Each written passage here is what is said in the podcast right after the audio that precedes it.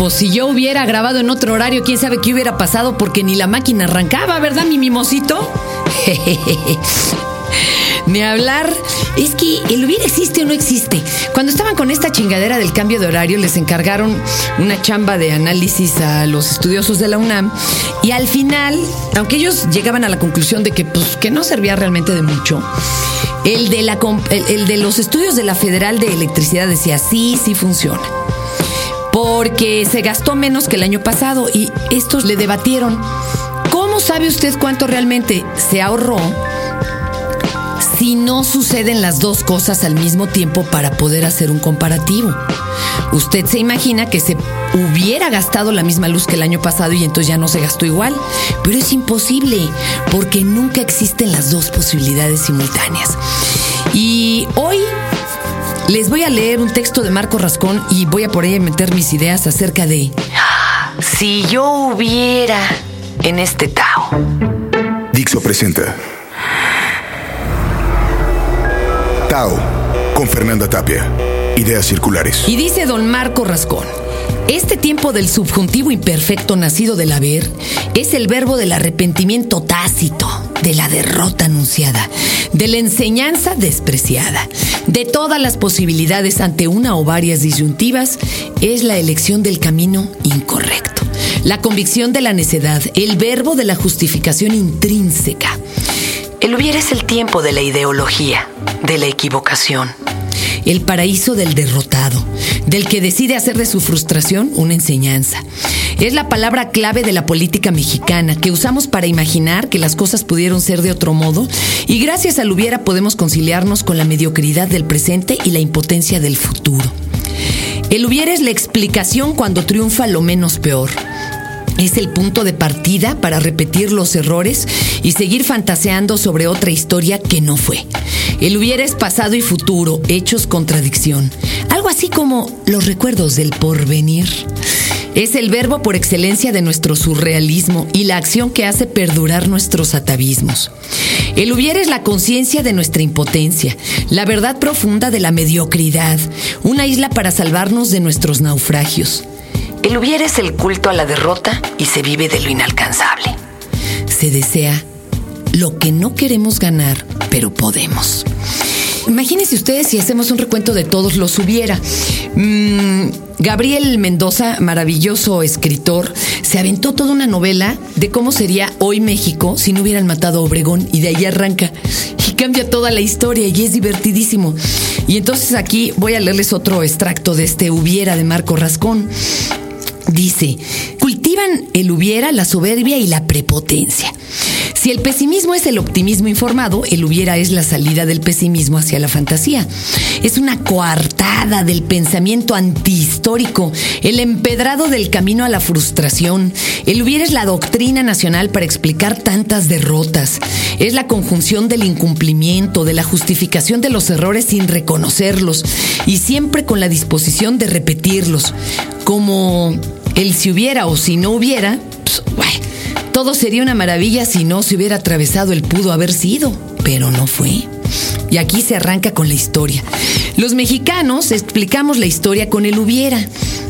Si Moctezuma no hubiera confiado en Hernán Cortés, si Hidalgo no se devuelve en las cruces y hubiera tomado la Ciudad de México, si Vicente Guerrero no hubiera acudido al abrazo de Acatempan, si Santana no hubiera entregado la mitad del territorio, si Juárez no hubiera muerto, si Porfirio Díaz no se hubiera reelecto en 1910, si Madero no hubiera confiado en Victoriano Huerta y le hubiera querido a su hermano Gustavo, si Madero no hubiera permanecido junto a José María Pino Suárez, si la convención de Aguascalientes hubiera llegado a acuerdos, si Zapata hubiera perseguido a Obregón a Veracruz y lo hubiera tirado al mar, si Villa y Zapata no se hubieran retirado de la Ciudad de México, si Villa no hubiera combatido en los llanos de Celaya, si Zapata no se hubiera ido a Chinameca a la cita con Guajardo, si no se hubieran matado unos a otros, si no se hubieran firmado los tratados de Bucareli, si Valentín Campa y Vicente Lombardo hubieran expulsado a Fidel Velázquez de la CTM, si el sindicalismo no se hubiera charrificado, si la oligarquía mexicana y el priismo no hubieran sido tan anticomunistas, si el priismo no hubiera combatido con tanta represión a toda demanda democrática, si el movimiento estudiantil de 1968 no hubiera sido reprimido, si los miembros del Consejo Nacional de Huelga no hubieran sido detenidos en Tlatelolco el 2 de octubre, si en 1988 hubiera habido más organización, si Cloutier no hubiera dicho, no ganó Salinas, no gané yo, no sé quién ganó. Si el PAN no hubiera pactado con Salinas, si el 14 de julio de 1988 con 400 mil personas, no dos millones, se hubiera tomado Palacio Nacional, por las mismas razones que ahora no se tomó San Lázaro, si el fraude no hubiera sido por 17 puntos de diferencia, si no se hubiera caído el sistema de cómputo, si no se hubiera llamado a formar un nuevo partido, si el PRD se hubiera construido como partido unificado, no con grupos y corrientes en disputa renunciando a principios, si se hubiera demandado justicia y clarificación de los crímenes de los perredistas asesinados de la misma manera que la generación del 68 y 71 demanda por los suyos, si no se hubiera acabado la memoria. Si no hubiera habido tanta soberbia, si se hubiera ido al primer debate, si no se hubiera mentido con las encuestas secretas, si a partir del 2 de julio se hubieran buscado alianzas en vez de rupturas, si se hubiera llamado a una convención a todas las fuerzas del país, no solo para salir al paso de los errores, si se hubiera o no hubiera, Andrés Manuel López Obrador sería el hombre de la reforma en México, pues en el resultado electoral, pese a errores previos, no había perdido nada y tenía la fuerza para transformarlo todo, pero no hubo y él no era. Si hubiera sabido. Un contundente dicho popular afirma que el hubiera no existe, a pesar de lo que diga el índice de los libros de gramática y los manuales de lengua española. Es el subjuntivo. Yo detesto ese dicho porque en una especie de regaño proferido, siempre por aquellos que presumen de no arrepentirse de nada y esos en mi experiencia son unos pesados. Y sigue Marco Rascón. El hubiera bien que existe y si algo demuestra es nuestra aptitud para meter la pata. Es una conjugación muy útil para aquellos que no reflexionan.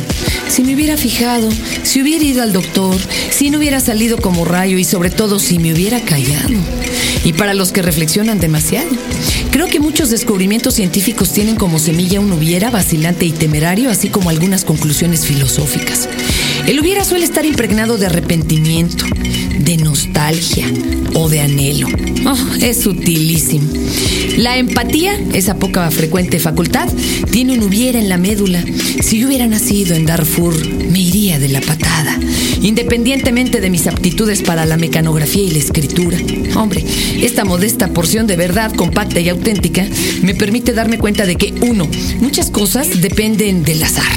Y dos, la gente que sufre en Darfur o en Hermosillo se merece nuestra solidaridad, pero pues no es debido a la astucia, el buen comportamiento o la sagacidad que uno se libra de las calamidades más terribles. En el caso de los gobiernos atroces o las catástrofes naturales, es la suerte en su forma más pura lo que nos preserva. El hubiera además nos permite analizar nuestra vida con la intención de cambiar. Nora Ephron, la popular escritora estadounidense, escribió un libro de ensayos que en español podría titularse Me choca mi cuello y otras reflexiones acerca de ser mujer, en el que aborda las dificultades que supone el envejecer. Acaba de cumplir 60 años y a pesar de la fama y la fortuna, su salud se comienza a deteriorar. Tiene el pelo casi blanco y según ella, una lonja pequeña pero bien visible que no se quita aunque esté flaca y haga miles de abdominales. Le choca su cuello porque tiene arrugas horizontales y verticales, de esas que hacen que la gente parezca un pollo que se trata de asomar por encima de las tablas del corral. En uno de sus ensayos encontró Marco Rascón un hubiera que lo hizo reír como loco. Si hubiera sabido cómo me iba a ver a esta edad, hubiera usado bikini todos los días cuando tenía 22 años. A los 22 años yo ni muerta hubiera usado bikini fuera de la playa. Ahora, me temo que por razones distintas a las de hoy, la visión de mis rodillas y sobre todo de lo que hay un poco más arriba, hubiera sido igualmente desalentadora en los lejanos años 80 que en esta misma semana. Pero en el libro de Efron hay un tema que recorre a veces casi oculto todos los ensayos, desde el aparentemente más frívolo hasta el más auténtico reflexivo. Y este tema es como un centro denso en medio del suave y engañoso merengue de su prosa autodeprecativa y socarrona, y es el de la confianza en nosotros mismos.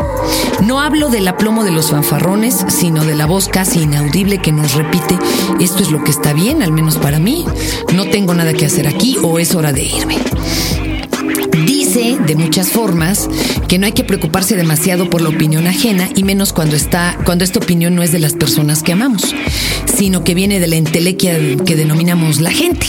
En cambio dice hay que aprender a distinguir nuestros criterios del barullo en el que estamos sumergidos. Me hubiera hecho caso yo sola, pues. Y Aquí vienen también algunas, porque ustedes van a decir, bueno, ¿y entonces qué hacemos con el hubiera? Platicando con especialistas ahí en diálogos llegamos a varias conclusiones. Una, el hubiera alimenta nuestra experiencia, pues si algo no salió bien, el hubiera nos permite almacenar en nuestra memoria el cómo lo hubiéramos hecho para que saliera mejor. Y así el hubiera nos guiara para la próxima. ¿Eh?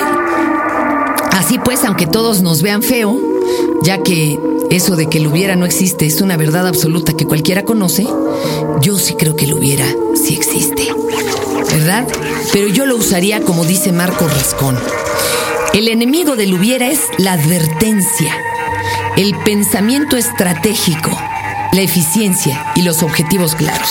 En pocas palabras, si ahorita estás en el peor de los momentos culposos, sintiéndote magnánimo por todo lo que, según tú, era tu responsabilidad, aunque no, desde se mató mi amiga hasta por qué no le avisé a mi primo que por favor no manejara borracho, eso es soberbia absoluta. Yo te recomendaría entiendas tu parte de responsabilidad, mandes al diablo la culpa y sobre todo mucho autorreconocimiento y conciencia. Mejor qué va a haber el año entrante y analizar en ese hubiera qué salió mal, cómo lo podrías haber hecho mejor, pues para que no te estés lamentando el próximo fin del año con ay si yo hubiera. Tao, con Fernanda Tapia. Ideas circulares. Dixo presentó.